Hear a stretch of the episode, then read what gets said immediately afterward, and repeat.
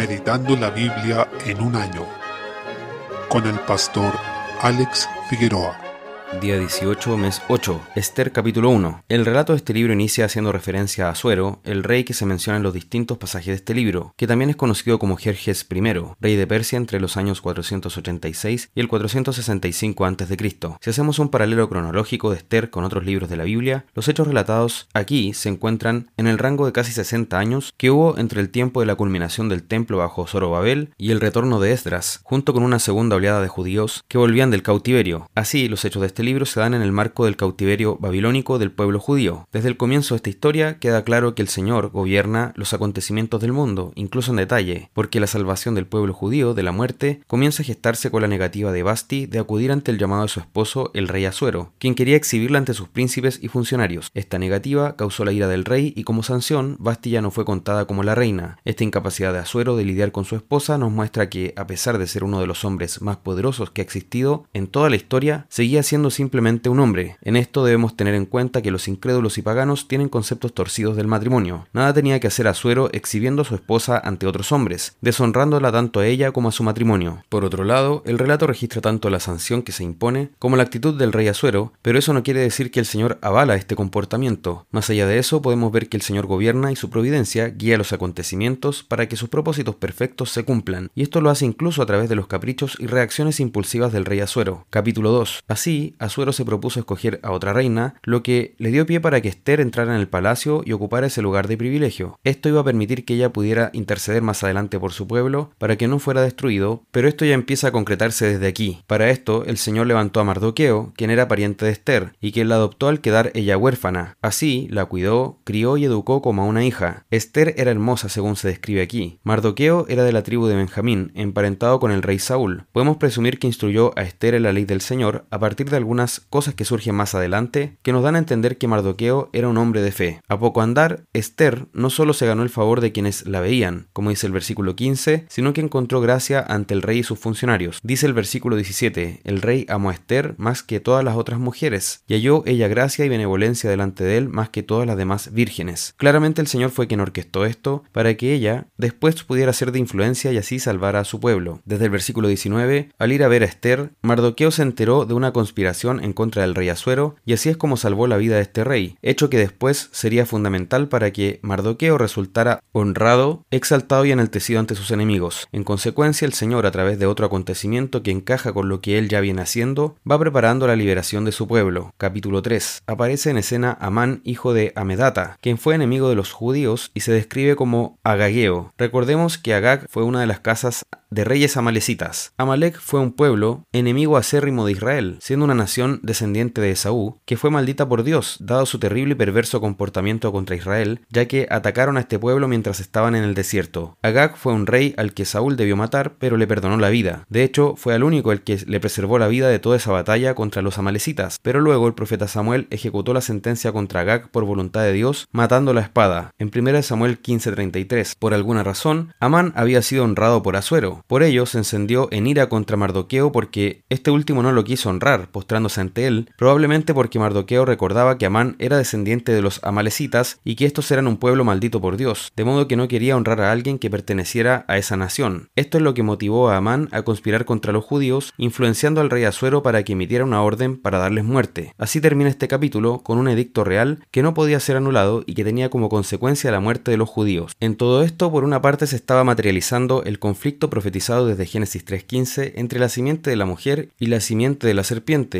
es decir, entre los creyentes en Cristo y aquellos que permanecen en rebelión de su corazón contra Dios. Por otra parte, se aprecia el dominio soberano del Señor sobre todas las cosas y la necesidad de encomendarnos a su cuidado perfecto, confiando en que Él guardará a su pueblo hasta el fin. Salmo 35. Desde el versículo 17 seguimos viendo al salmista que confía en el Señor para que lo libre de sus enemigos. Acerca de la salvación que el Señor le entrega, nos dice, Te confesaré en grande congregación, te alabaré entre numerosos pueblo, en el versículo 18. Este debe ser nuestro deseo, alabar al Señor en medio de numerosos numeroso pueblo en medio de su congregación. Esta debe ser nuestra actitud ante la persecución, ante el acoso de parte de impíos que nos persiguen por hacer el bien y amar al Señor. La expresión del versículo 19 nos recuerda las palabras de Cristo cuando dijo, sin causa me aborrecieron, en Juan 15, 25. Esto evidencia una vez más que este salmo se cumple en los padecimientos de Cristo durante su ministerio terrenal, cuando fue perseguido por quienes debían haberlo recibido, rindiéndose ante su majestad suprema. La forma en que termina el salmo es muy hermosa. En el versículo 28 dice, mi lengua hablará de tu justicia y de tu alabanza todo el día. Esa debe ser nuestra disposición en toda nuestra manera de vivir. Para que nuestra lengua llegue a hablar de esta manera, nuestro corazón debe estar completamente consagrado a considerar las bondades del Señor, y por eso es bueno que nuestros pensamientos constantemente estén en la palabra y agradeciendo al Señor por su salvación. Proverbios capítulo 21, versículo 19. Nuevamente nos habla de la mujer rencillosa. Vemos claramente que el hecho de estar acompañado no es una meta en sí misma, porque mejor es morar en tierra desierta, dice. Mejor es estar solo y evitar incluso sin nadie alrededor antes que estar con una mujer rencillosa e iracunda.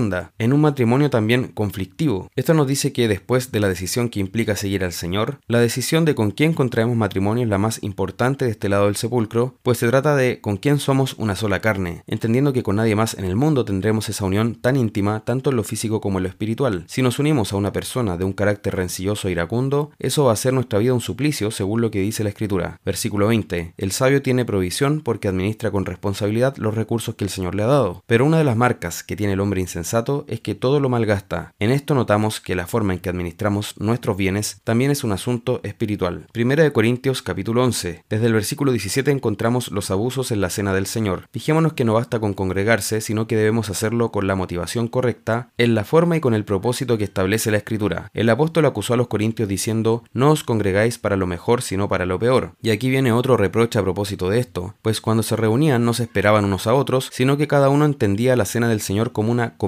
donde había que comer simplemente cada uno por su lado. Algunos hasta se emborrachaban y no esperaban a que estuvieran todos para comer. Había esclavos, por ejemplo, que llegaban más tarde porque debían servir en sus casas y pedir permiso a sus amos, y luego podían salir a las reuniones de la iglesia, pero cuando llegaban encontraban que ya había tenido lugar la cena del Señor, no los habían esperado, y eso es un atentado contra lo que significa este sacramento. Por eso les recordaba antes que la cena del Señor implica la comunión en el mismo cuerpo y la misma sangre de Cristo a través del pan y el vino. Por tanto, acá lo que había era una absoluta falta de reverencia y de temor al Señor mismo y a la iglesia que él compró con su sangre. Por eso Pablo les dice, o menospreciáis la iglesia de Dios y avergonzáis a los que no tienen nada en el versículo 22. Este pasaje debe dejar muy claro el carácter corporativo de la cena. No se trata de un sacramento que cada uno celebra en su fuero interno con el Señor, ni puede celebrarse por los creyentes en sus casas con sus familias, sino que es una ordenanza diseñada por el Señor para realizarse en medio del cuerpo de creyentes, de la congregación que hace visible el cuerpo de Cristo en un determinado lugar, y esto debe realizarse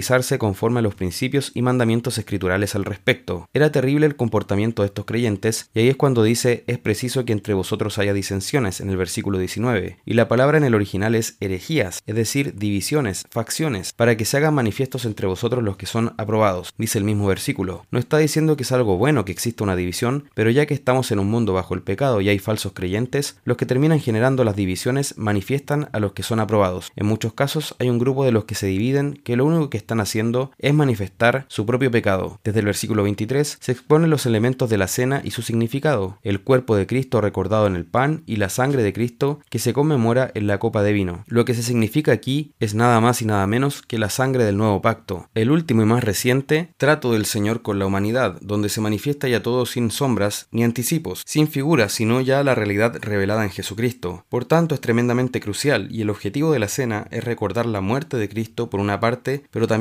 anunciarla hasta que Él venga. Por esta razón, la cena es de extrema solemnidad y no podía ser tomada como una comilona, ni como un banquete donde cada uno hacía lo que bien le parecía, sin consideración de los demás. Por lo mismo, el que come o bebe de esta cena indignamente es culpable del cuerpo y de la sangre de Cristo. Esa es la realidad de la cena, esa es su importancia y solemnidad, y por eso cada uno debe probarse a sí mismo, examinarse, y luego de eso comer el pan y beber de la copa, porque el que come y bebe indignamente, según el versículo 29, juicio come y bebe para sí. Esto no se refiere necesariamente a la condenación eterna, pero se manifiesta en muertes y enfermedades, en debilidad para muchos que estaban participando en esto con un espíritu ligero, sin discernimiento, menospreciando al Señor y a su iglesia. Por tanto, tengamos cuidado con estas cosas y veamos que el Señor está hablando en serio. Esto no es un juego, no es tomarse simplemente un café con unas galletas, sino que es la santa cena del Señor que nos recuerda la muerte de Cristo, pero también la anuncia hasta su segunda venida, siendo un medio de gracia que fortalece nuestra fe y nuestra comunión en el Espíritu como cuerpo de Cristo.